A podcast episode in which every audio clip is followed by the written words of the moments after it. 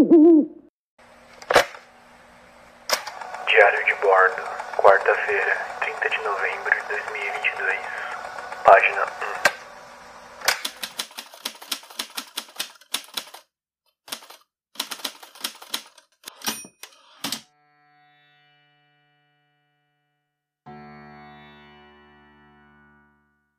1. Eu acho que a coisa mais importante para começar a falar desse episódio, ou melhor, para começar a contar essa história para ti, é contextualizar. Primeiro, eu preciso falar o que o que, que eu tava fazendo em 2001.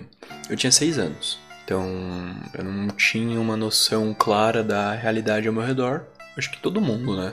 Inclusive até você mesmo. Pensa o que, que você poderia conhecer do mundo ao seu redor quando você tinha apenas 6 anos. É, se você tiver alguém que você conhece que tem por volta de 0 a 6 anos, ou tá na faixa entre dos 5, 6 ou 7 anos, observe o que essa pessoa conhece do mundo.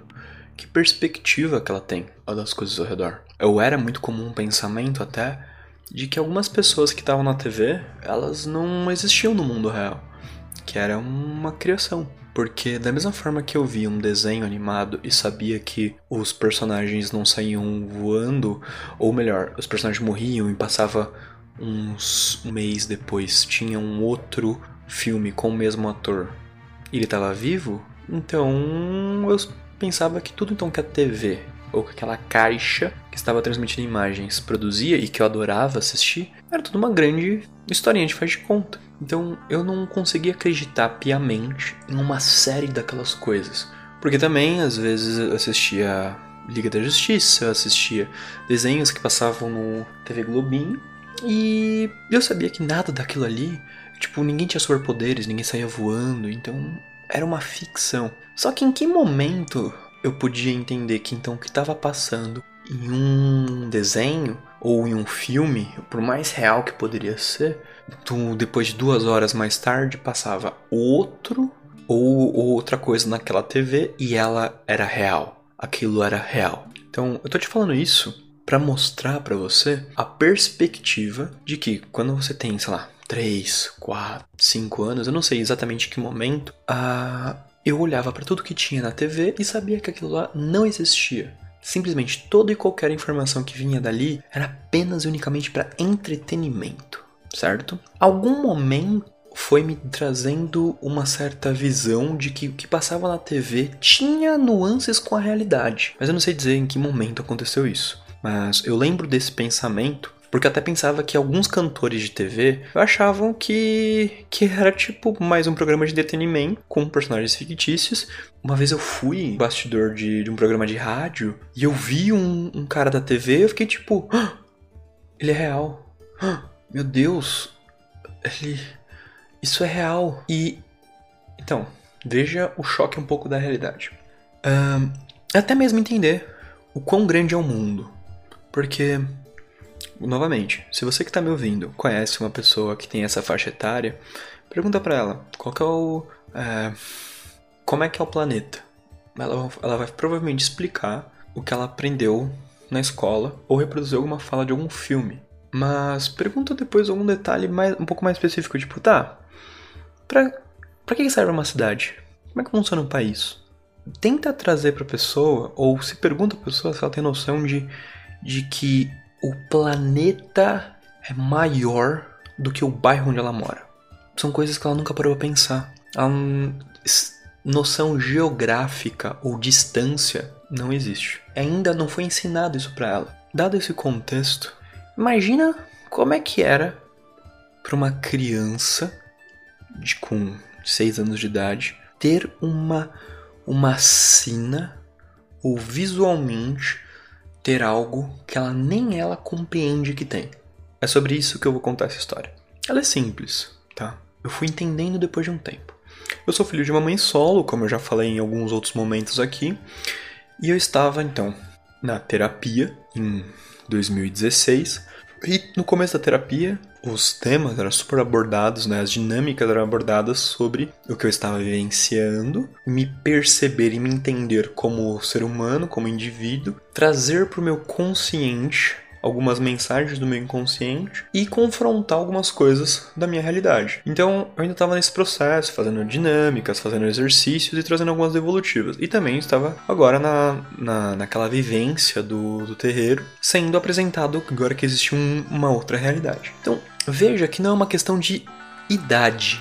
Eu ainda estava passando pela mesma situação quando eu tinha 6 anos e quando agora eu tinha 20 anos, em 2015. Eu não, tem, eu não tinha essa noção de, de uma outra realidade. Conforme alguém vai te apresentando nuances, vai quebrando aquela, nos, aquela borda que você está acostumado, e por mais que você tenha agora, tô, nós estamos falando de 14 anos de diferença, dos meus 6 aos meus 20, por mais que tenha essa diferença de idade, você, não significa que você conhece ou você tenha noção das outras realidades. Ou melhor, você precisa ser confrontado, sair um pouco da sua bolha, para você compreender, você cair na real de que existe um mundo diferente daquele que você está acostumado, daquela realidade que você foi construído. Então aí já não é mais uma questão de tamanho, não é uma questão geográfica mais. Então, tipo, eu sabia que como era o planeta, eu sabia as distâncias de um lugar para o outro, mas existem barreiras que eu só fui começando a confrontar quando foi me apresentando outras coisas. Isso acontece até hoje, tá? Então não é uma questão de idade, uma questão de exposição. Uma criança de 6 anos, ela não foi exposta para uma uma pro aprendizado ainda de como é a, a vida ou com, uma questão geográfica assim, para entender que o, o, planeta Terra é maior do que o, o bairro que ela tá. Ela não sabe nem como é que funciona, às vezes, se é uma criança 6 anos nunca foi pra praia, ela não sabe nem como é que é uma praia, ela só viu na TV. Ela não sabe o gosto que tem a água do mar, ela não sabe a sensação de uma areia, não foi exposta ainda à experiência, seja de forma oral ou seja de forma tangível. Uma, uma pessoa de 20 anos também não. Algumas experiências ela também não teve, ou ela não foi nem exposta a se questionar para. Isso é quando o mundo é externo. E quando o mundo é interno? E quando você não visitou partes do seu subconsciente ou partes de internas de você mesmo? Você apenas foi colocando informação. É como se você fosse acessando cômodos do seu subconsciente e você nunca acendeu a luz para saber o que, que, tem lá dentro. Você só foi colocando informação lá dentro. Abriu a porta, jogava. Abriu a porta, jogava. Abriu a porta, jogava. Você nunca abriu de fato aquela porta e acendeu a luz para ver o que estava ali dentro. Então, você entende que por mais que nós possamos exigir que todos tenhamos uma mesma régua, seja ou moral, cívica ou espiritual, algumas coisas demandam de uma apresentação daquele conteúdo ou daquele conceito. E a gente não pode, infelizmente, nós não podemos esperar que todo mundo tenha mesmo. Por quê? Quando eu estava com meu psicólogo durante muito tempo, ele começou a perceber que eu tinha uma questão com um problema com minha autoestima. E inicialmente eu virei para ele e falei assim: Como não? Como assim eu tenho problema com a minha autoestima, Bruno? Eu tenho noção do que eu sou. Eu gosto. Eu não tenho problema, ó. Sou bonitão, plá. Aí ele falou assim: Não. Aí eu, eu falava assim, até do, do meu cabelo, da minha roupa tal. E ele falou: não, você está sempre reproduzindo aquilo que já te falaram. Alguém já te falou em algum momento da sua vida. Mas você não consegue ainda se enxergar, cara. E eu falei assim: como não? Agora, antes de continuar esse assunto, eu preciso colocar mais uma vírgula nisso. Se uma pessoa é pessimista, significa que ela olha para o mundo ao seu redor com uma lente do pessimismo. Tudo vai dar errado que ela vai olhar até mesmo para si mesmo de uma forma pessimista. Se a pessoa é otimista, ela vai olhar até mesmo o mundo ao seu redor com otimismo. E vai ter pessoas que vão falar que não, eu sou realista, mas ela ela provavelmente tem uma tendência ou ao otimismo ou ao pessimismo, e nunca com num, colocando uma, uma bivalência nos dois, certo? Agora também como eu falei daquela, daquela noção de realidade que eu disse até agora, é, se você não foi exposto, você tem uma concepção até que ela te confronte o mundo. O mundo é aquilo que você acredita, até que ele seja confrontado. Eu tenho certeza que, que desde o que a gente começou a contar essas histórias, eu comecei a dividir um pouco da minha realidade para você, teve situações que eu pude experienciar, eu pude dividir com você uma, uma narrar uma experiência minha, que em alguns momentos você falou, caralho, nunca, nunca pensei nisso. Então, veja que essas trocas Na verdade, esse monólogo que eu tô fazendo contigo, ele, ele me permite te apresentar uma realidade que talvez você não saiba até aquele presente momento. O Bruno, de uma forma muito sagaz, ele foi percebendo que eu tinha uma, uma questão de uma autoimagem distorcida. Então, é nesse momento, ele começa a colocar umas, umas questões sobre eu sou e o que eu reconheço, o que eu vejo quando é falar sobre si próprio.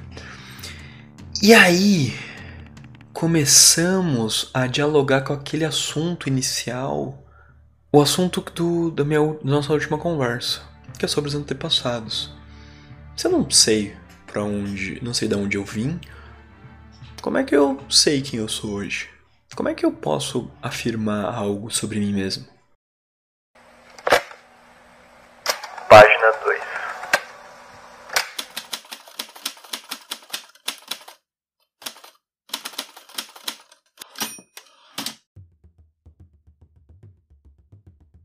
Agora você vai entender o porquê eu fiz essa leve introdução.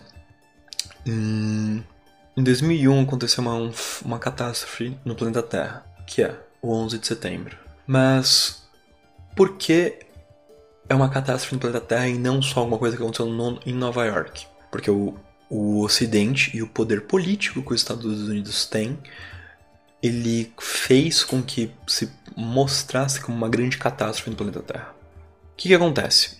Tava 11 de setembro de 2001, tava assistindo TV Globinho, então tava assistindo Dragon Ball Z, de repente o corta o episódio, começa a passar um plantão, e aí vem aquela imagem, aquela clássica imagem da, do prédio, o avião batendo e a fumaça. Não tava entendendo o que estava acontecendo. Hum, pff, não tava entendendo nada do que acontecendo. As pessoas ao meu redor falaram Tipo, no caso, a, a, uma mulher que ficava dentro da minha casa, cuidando de mim enquanto minha mãe não estava lá, ela viu o que aconteceu, ficou em estado meio de choque, mas zero que eu entendi aquilo. Depois que voltou, já não voltou mais no Dragon Ball Z, e aí, enfim, o resto do dia, então fui fazer outras coisas.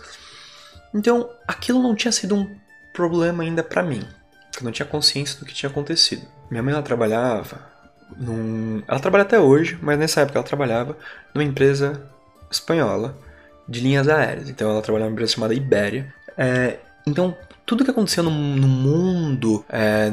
da aviação, assim, era uma, era uma coisa muito impactante para ela. Porque impactava diretamente o trabalho dela. Quando ela chegou em casa naquele dia, ela estava transtornada. Ela falou: Meu, hoje morreu muita gente, hoje foi uma catástrofe, etc. Então, aquilo para mim mexeu, assim, eu falei, tá, então, pô, isso foi um marco. E eu queria entender, enfim. Mas eu não tinha capacidade de entender o que estava acontecendo com o setembro. E todo mundo tem uma história para contar relacionada a esse dia. A nossa vida continua normal. Só que, conforme eu fui crescendo, eu, como eu descrevi para vocês, eu não, eu não me reconhecia nas coisas que eu consumia. Porque os filmes, ou o personagem era branco, de olhos claros e cabelo loiro, ou ele era negro, principalmente pele retinta, preto. E até nos desenhos animados, ou era o Super Choque, ou você tinha o Ruivo, que era o Flash no Liga da Justiça, ou você tinha o Batman, ou você tinha o Superman, ou você tinha uh, o John Stewart como Lanterna Verde. Você não tem uma figura que seja um meio termo entre os dois. Então eu não me via, não me reconhecia em nada daquilo. Então não era aquilo. Só que quando você começa a chegar na fase da puberdade, que você vai começando a crescer barba, seu cabelo vai. Aí você vai ganhando forma no seu rosto, no seu corpo, seu cabelo vai modificando e tal. E você agora precisa começar a ter uma identidade, não só o que sua mãe te vestia, ou seu pai te vestia, ou as pessoas. Você agora precisa começar a se posicionar com o que você tem a oferecer, o que você tem dentro de você. E aí, como é que.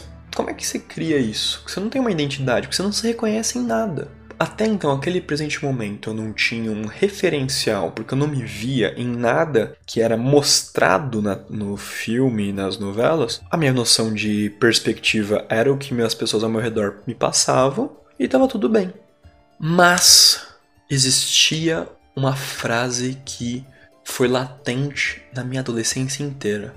Corta a barba ou corta o cabelo, porque você parece árabe, porque você tem você, você tem cara de homem bomba. Você, se você continuar desse jeito, você parece um mendigo.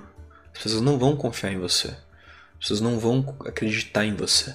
Então eu não, eu não sei, não sabia o que era o, um homem bomba. Eu não sabia o que era um, um árabe. Mas eu sabia que eu não podia parecer com aquilo. Eu sabia que se, eu, se tudo e qualquer coisa que eu fizesse que parecesse com aquilo, estava errado. Quando eu fui ficando mais velho, e já apareceu na TV, né, mais dados sobre o World Trade Center, etc., e mostrava o rosto do Osama Bin Laden, eu já entendia mais o que, que ele representava. Mas aí vinha a, cat a catástrofe mundial, né, que eu mencionei. Então a gente sabia que a gente jamais, em nenhuma hipótese, em nenhuma situação, circunstância, eu poderia ser associado àquilo. Eu lembro que até comentários de família. Meu tio, conforme eu fui crescendo, falava: Ai, seu nariz tá começando a crescer, agora não dá mais para negar as origens, né? Tá virando um, um Saddam Hussein. O que, que é um Saddam Hussein, cara? Pessoas, tipo meu padrasto, uma hora falou assim: Xi, bicho, agora já não tem mais jeito, hein? Se você quisesse entrar para os Estados Unidos, fazer uma viagem lá, era até, até agora. Daqui pra frente, você vai ser barrado na alfândega. O que é ser barrado na alfândega? Não sei. Então, eu já tinha uma noção. Eu não sei o que eu sou. Eu não tenho, eu não tenho cor, eu não tenho um rosto, eu não tenho traços. Mas seja qualquer coisa que saia de mim e era um caminho natural, eu era feio. Eu tinha um problema visual. Então você começa a tentar emular aquilo de uma outra forma. É alisar o cabelo, é você se vestir do jeito que você percebe que seus amigos se vestem. Você precisa entrar num grupinho, você precisa entrar numa tribo. Só que não é você, e sim uma emulação do que você é. Eu só tinha uma perspectiva. Que minha mãe me mostrava, eu não me reconhecia algo além do que minha mãe era. Então, a minha mãe hoje se reconhece, até hoje, tá? Ela se reconhece como uma pessoa branca. Que pese a mãe dela seja uma pessoa preta, ela não acha que a mãe dela é uma pessoa preta. Ela acha que minha, a mãe dela é moreninha. Então, o racismo chegou na minha mãe de uma forma. A islamofobia, a xenofobia e uma série de outras coisas relacionadas ao racismo também chegou para mim de outra forma. E mas sem uma fala, sem uma declaração. Então eu tinha que crescer, falar de um jeito que não parecesse que eu sou um cara um delinquente, me posicionar de uma forma que não parecesse que eu sou um cara uh, que, eu, que eu não sou um burro, e tudo isso tinha que estar extremamente alinhado à minha aparência. Barba cortada, cabelinho em dia, roupa extremamente impecável. Mas e meu nariz? Como é que eu mudo ele? E, e os outros traços do meu corpo? A resposta é não sei. Não sei como mudo isso. Então você tem aquela discussão da própria imagem mas ninguém te ninguém me, me apresentou ainda que eu tinha traços arabescos, que eu era o que pode-se falar que eu sou um árabe, que eu sou descendente de árabes. Ninguém me avisou isso. Então você primeiro, você mas mas existia uma sombra que ela foi eternamente citada a vida inteira. E aqui eu, a mensagem é clara, né? Tipo, como eu falei, que, que realidade que a pessoa tem quando ela tinha 6 anos? Eu não sei. Se eu, se eu fosse uma criança preta, nascesse de pele retinta, eu saberia, quando toda vez que eu me olhasse no espelho, que eu sou diferente de uma outra pessoa. Que não fosse um, uma preta também. O branco que a TV mostra, e eu, como uma pessoa preta, iria me reconhecer a priori como alguém diferente. Isso é uma situação. Conforme a pessoa vai crescendo, vai entendendo que existe racismo, onde existe, como citando a, a, o Emicida na música Avua, Besouro, que ele diz: existe pele alva e pele alvo. Só que eu não, eu não, eu não sou preto. Então eu não, eu não, nasci, não cresci assim.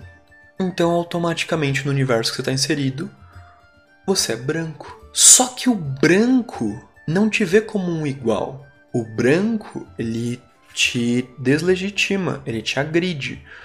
Falando, não, você tem, você tem alguma coisa que não é tão legal assim. Você tem o cabelo enrolado, você tem o tom da sua pele, o nariz, hum, essa barba crescendo, parece tipo meio tipo de. Você não passa uma credibilidade, né? O que, que acontece?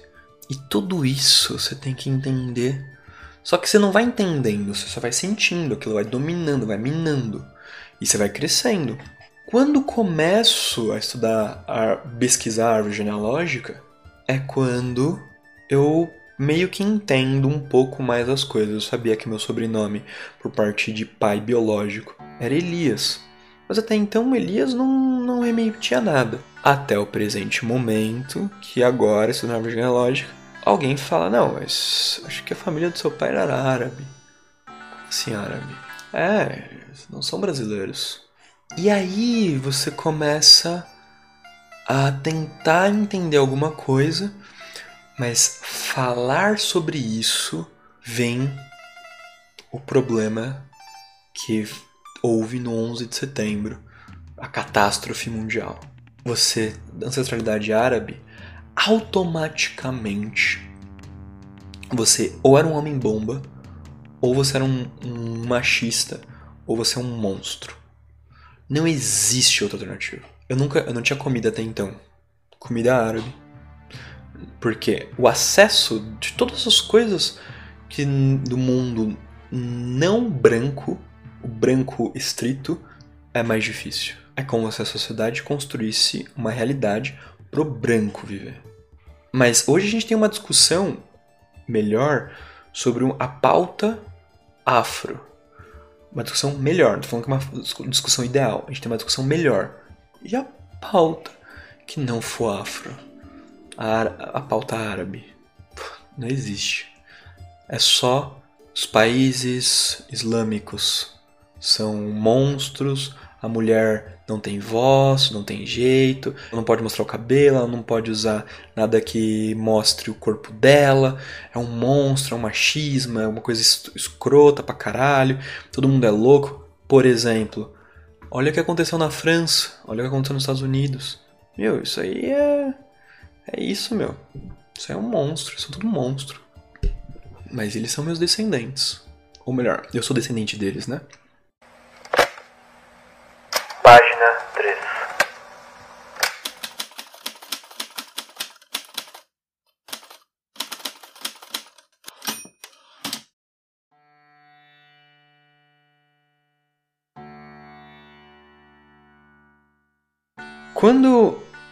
Eu ainda estava nesse processo de identificação e de descoberta.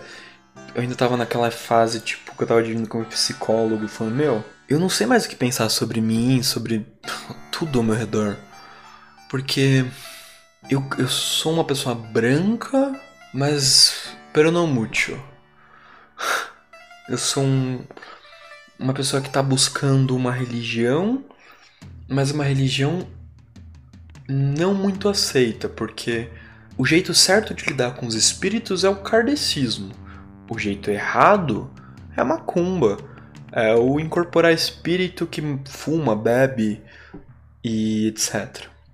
Beleza, mas e aí, cara? Eu não me sinto um cara bonito, não me sinto um cara agradável. Eu percebo que eu tenho que falar do jeito que as pessoas querem que eu fale. Eu, eu, preciso, eu percebo que eu preciso me posicionar da forma que as pessoas querem que eu me posicione para ser aceito. Eu preciso usar as roupas dos outros querem que eu use para ser alguém. E eu não sei, cara, quem eu sou. Isso é sufocante. E agora eu descobri que isso tá no meu sangue, isso tá estampado na minha cara. Mas eu não sabia. Crescer até agora, tudo me levava para essa resposta. Mas ninguém falava sobre isso.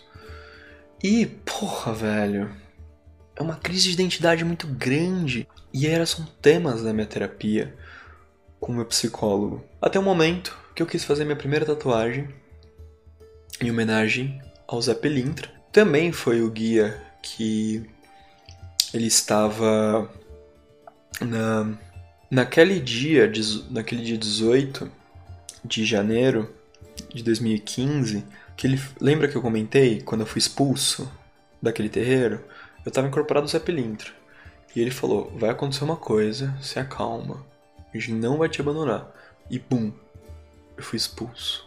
Quando eu tava na com, no meio dos meus amigos lá incorporando o braço do cordeiro, um deles falou para mim, que incorporou Exu Caveira e falou: "Você precisa de um terreiro, vai buscar uma gira de baiano". E agora eu estava num, num terreiro onde o guia-chefe era um Zé Pelintra. Então, inclusive se eu, se eu estou hoje fazendo terapia, é porque eu pedi para um Zé Pelintra. Então eu olhei para a figura do Zé Pelintra e falei: Zé, tem que ser minha primeira tatuagem. Porque eu preciso agora tomar a propriedade sobre o meu próprio corpo, sobre a minha própria vida. Eu não quero mais olhar para mim mesmo e, e não me enxergar. Eu agora eu vou usar as roupas que eu quero usar, eu quero fazer as coisas que eu quero fazer. Vou parar de ouvir minha mãe, que minha mãe ela sempre falava que tatuagem era coisa de, mal, de maloqueiro, delinquente, coisa horrível. Eu tenho um tio que falava: Meu, ninguém coloca adesivo em Ferrari. Então isso é a coisa mais ridícula do mundo, ter uma tatuagem. Mas caralho, eu gosto de desenhar muito. Desde pequeno. Queria ser, inclusive eu queria, falava quando era, quando era pirralho, eu falava que eu queria ser desenhista. Então eu não posso querer colocar um desenho meu no meu próprio corpo. Essas crises, elas me acompanharam a vida inteira. E agora com 20 anos eu quero fazer minha primeira tatuagem. Agora eu serei eu e eu. Então eu mesmo montei meu primeiro desenho que é uma imagem do Zé Pelintra. Cheguei pro tatuador e falei, coloca. E colocamos. Desenhamos. E aquilo foi um baque. Agora eu sabia que a partir daquele momento, toda vez que eu olhasse pro espelho, eu não veria mais a minha pele, eu veria o desenho. Eu iria ver meu próprio desenho. Só que a primeira reação que me bateu depois disso foi da hora. Mas a segunda reação, eu comecei a olhar para as pessoas que começavam a querer se esconder atrás das tatuagens. Foi o caso do galo. Quando eu olhava pro galo, que ele tinha tatuagem até na cara, tatuagem no corpo inteiro, e ele se autodegladiava o tempo inteiro, eu olhei para ele e falei: Caralho, mano, ele também tem uma crise de autoestima. Ele também não gosta de, do que ele é. Aí eu falei isso com meu psicólogo. Aí ele falou: Acontece. Existem pessoas que fazem desenhos, tatuagens para realmente resignificar um trauma, seja uma cicatriz e tal. Isso é uma coisa. Existem outras pessoas que querem fazer tatuagem simplesmente porque acham bonito uma tatuagem, tipo um símbolo, um desenho e tal. E querem de fato fazer isso. Aí fazem estrela, coração, enfim. Isso é uma outra coisa. Tem pessoas que querem fazer uma tatuagem porque acham que vão ficar mais sexys. Ou seja, eu preciso de um, de um artifício externo para me valorizar. Isso é outra coisa. Existem pessoas que vão fazer tatuagem para se esconder. Não tem como colocar tudo na mesma régua. E aí eu comecei a falar, caralho, mano. Porra. Cada lugar que eu olho é uma crise nova. Porra. Agora tem uma nova situação. Tipo, eu já eu já não sabia quem eu era. Agora a minha sexualidade estava sendo a hora podada, a hora expressa. Então eu já estava começando a, a viver isso. Quando eu decido fazer isso aos poucos, cai uma ficha que tipo, ah, então eu tô a vida inteira crescendo com uma, uma perspectiva de que ser bonito não é uma, um atributo que eu tenho, porque, porque você tem alguma coisa no seu rosto que grita um atentado terrorista. Olha que merda, cara. Agora eu vou ter uma. Agora eu tenho como assumir uma propriedade. Você vai ter quem elogie, mas vai ter quem critique pra caralho. Então eu comecei a fazer tatuagens em lugares que eu pudesse esconder. E aí eu falei, caralho, velho, como as coisas são impressionantes. E, e você dá uma surtada. Você não tem como você não dar uma surtada. Porque às vezes, às vezes as pessoas podem mudar a cor do cabelo ou pode mudar um estilo de vida. Mas e quando você não tem alternativa com isso? Porque você não tem grana o suficiente para mudar tudo isso? Ou é uma crise tipo de identidade mesmo. Você nasceu desse jeito. Você tem ancestralidade assim. E o mundo ao seu redor te faz você crer que você tem que fugir disso o tempo inteiro. Não existe outra alternativa. Cara, muito foda. Muito foda. Então, novamente, que perspectiva uma pessoa de, de seis anos tinha de vida, mas ela não escolheu ter que eternamente responder por aquilo. Ou talvez tenha escolhido, como dizem, né? Uhum, o, uma questão com a reencarnação e tal. Mas. As coisas. Mas é, é sempre uma visão meio violenta sobre si próprio. Então eu queria dividir isso com você, para você entender que esse momento do meus do 2000 2015 foi tipo a violência dele tava numa como uma resposta a violência do mundo externo como como o galo como ele era como ele era incisivo como ele era questionador como ele era ah não sei o que como ele era colocar o dedo na ferida causava. Era uma forma de violência, mas também causava. mexia com sequelas que você falava: caramba, cara, acho que eu não estava preparado para lidar com isso agora. Pô, que estrutura emocional que eu tenho com 20 anos de, tipo, agora ter que ser. quebrar a realidade de um jeito absurdo. Mas ainda bem, graças a Deus, que eu tinha agora um psicólogo que ele estava me amparando ali, aí come, aumenta um pouco o número de sessões por mês e vamos indo, vamos indo, vamos indo. E aí você tem depois umas crises com a ayahuasca, porque isso também fazem parte de tudo isso. Você leva isso pra ayahuasca e aí o ayahuasca começa ainda a intensificar tudo isso e fala, meu, foda. Mas aí, eu preciso agora falar um pouquinho sobre cultura mas você vai ter que aguardar.